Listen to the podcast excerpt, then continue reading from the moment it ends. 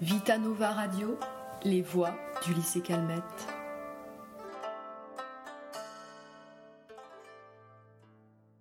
Je suis professeure de philosophie au lycée Calmette.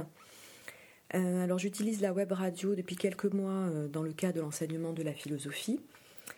Et euh, le recours à, l'enregistrement en fait et à la diffusion sous forme de podcast web radio permet aux élèves de se responsabiliser dans leur travail. Alors bien sûr, par ailleurs, les élèves continuent de me donner des, copies papier lorsqu'ils font des dissertations ou des explications de texte type bac. Mais là, leur production n'est plus une copie papier donnée au seul professeur pour qu'il la corrige.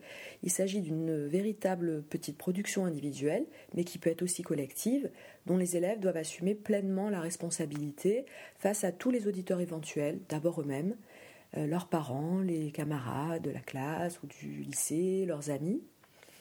Et j'ai remarqué que l'écoute de sa propre voix, bah, c'est un excellent moyen pour se saisir soi-même, pour s'écouter au sens constructif du terme, et pour prendre confiance en soi. C'est-à-dire qu'après écoute, les élèves, euh, après avoir dépassé le, petit malaise qu'on peut avoir la, première fois euh, lorsqu'on est face à, sa propre voix, euh, qui est à la fois connue et mal connue, mais en fait, les élèves se corrigent d'eux-mêmes et progressent tant sur le contenu, c'est-à-dire sur la construction d'une pensée argumentée, que sur la forme de la présentation de leurs petits, de leurs petits entretiens, c'est-à-dire sur la clarté de l'élocution.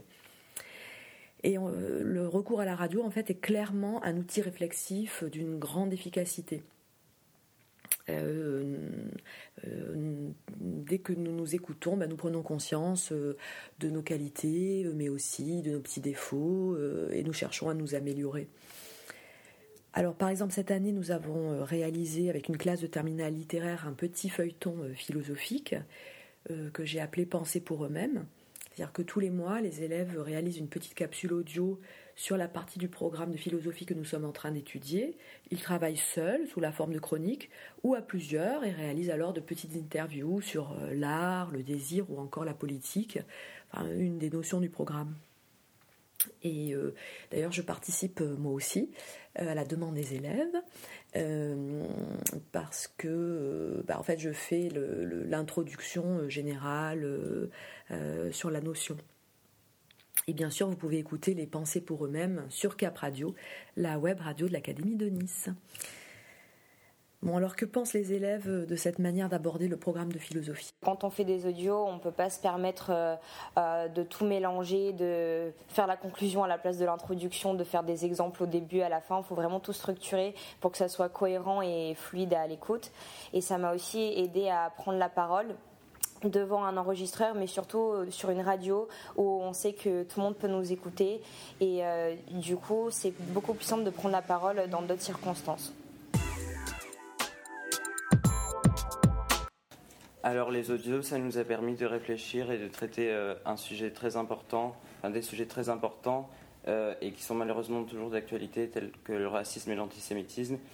Et, ça nous a aussi permis de développer un esprit critique sur ces mêmes sujets. Et je trouve que c'est très important pour, euh, en tant qu'élève d'être en mesure de pouvoir parler de ces sujets. Donc voilà, ça nous a apporté. Donc ces audios m'ont permis d'acquérir un esprit de synthèse, c'est-à-dire de parler clairement, d'organiser mes idées et donc d'aller à l'essentiel, mais aussi et surtout euh, d'acquérir euh, une prise de confiance, euh, c'est-à-dire lors des oraux de pouvoir parler sans douter de soi ou, ou autre. Alors euh, les audios m'ont permis d'être beaucoup plus à l'aise à l'oral, euh, c'est-à-dire que j'arrive mieux à expliquer ce que je pense et euh, surtout à mieux faire comprendre aux autres ce qui me passe par la tête. Et par rapport au premier audio, c'est sûr que je m'exprime beaucoup mieux, beaucoup plus clairement et ça m'a permis de bien expliquer et d'être plus clair.